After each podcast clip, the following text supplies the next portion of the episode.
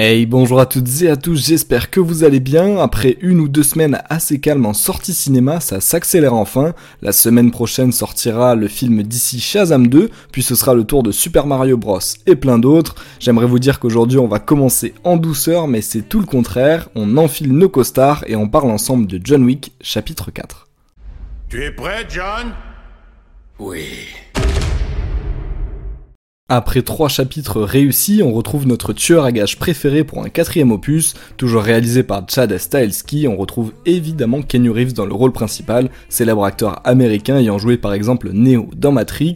Pour le reste du casting, retour aussi de Ian McShane, de Laurence Fishburne et du regretté Lance Reddick qui nous a quitté la semaine dernière. Côté nouveauté, Bill Skarsgård jouera le méchant français du film, Dolly Yen et Shamier Anderson joueront eux les nouveaux trackers de John Wick, car oui, si vous vous rappelez du précédent opus, John Wick est maintenant seul contre tous, et surtout contre la fameuse organisation de la table, et pour racheter sa vie et arrêter sa cavale, il va devoir combattre un nouvel ennemi qui sait comment se faire des alliés.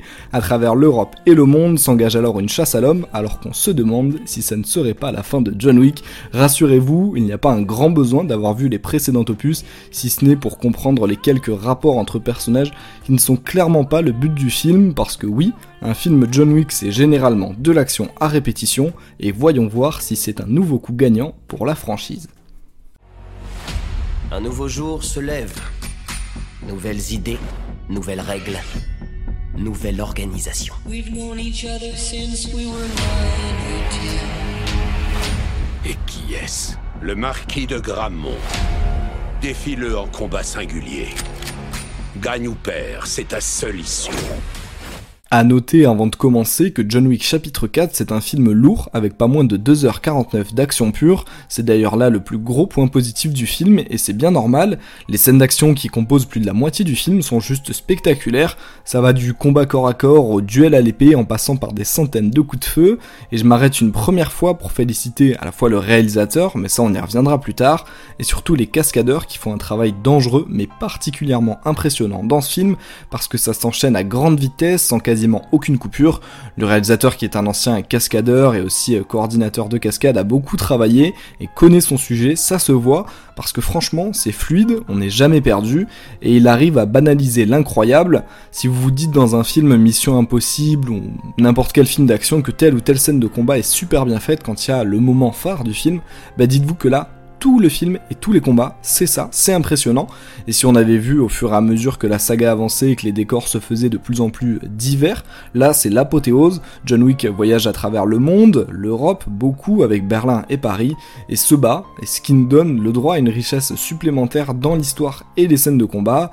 Rajoutez à ça des effets de lumière juste magnifiques et vous obtenez un beau mélange.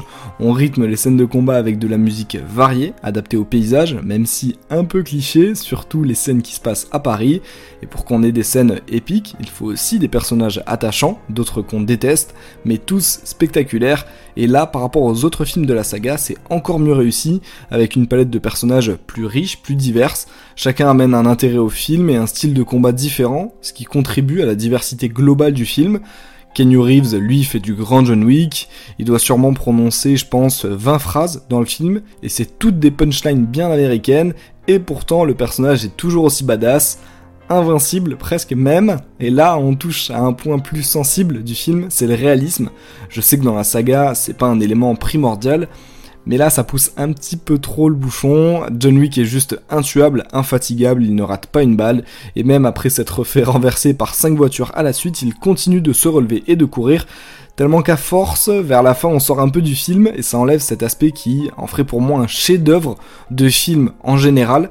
Ça l'est dans, une certaine mesure, hein. même si on avait euh, eu moins de combats un peu moins d'ennemis, bah ça aurait peut-être évité l'overdose. C'est ce qu'on ressent à force de la lassitude, alors que chaque scène est incroyable, mais ça devient banal à force. Remarquez, point positif, ça nous permet de bien rigoler, de se détendre, parce qu'on sait que ce mec-là, il peut pas mourir. Et les ennemis, c'est un peu pareil, parce que si John Wick affronte des dizaines d'ennemis, des vagues et des vagues de méchants, en plus, il faut leur tirer chacun plusieurs balles dans la tête et des coups de sabre, de nunchaku.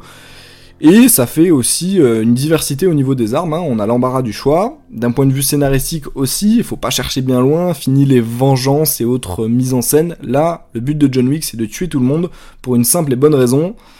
Ah non, en fait, il y en a pas. Bref, c'est un film qu'il faut voir parce que c'est une claque visuelle et le meilleur film d'action pur de l'histoire du cinéma, ou en tout cas que j'ai pu avoir la chance de voir, mais n'allez pas y chercher autre chose.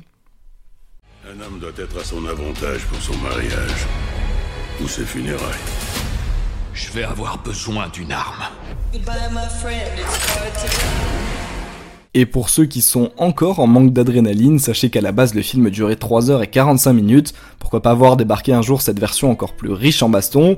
Nous, français, on est en tout cas très gâtés puisqu'une bonne partie du film se passe à Paris, notamment une scène à Montmartre ayant nécessité 7 nuits de tournage et des cascades spectaculaires, vous verrez de quoi je parle quand vous regarderez le film, même si on voit que certaines autres scènes ont été faites sur fond vert, la capitale est bien représentée avec des décors qui font plaisir à voir, et dans une note plus triste, je vous le disais en début de podcast, l'acteur Lance Reddick, présent depuis le premier opus et célèbre pour son rôle dans The Wire, nous a malheureusement quitté le 17 mars dernier à seulement 60 ans.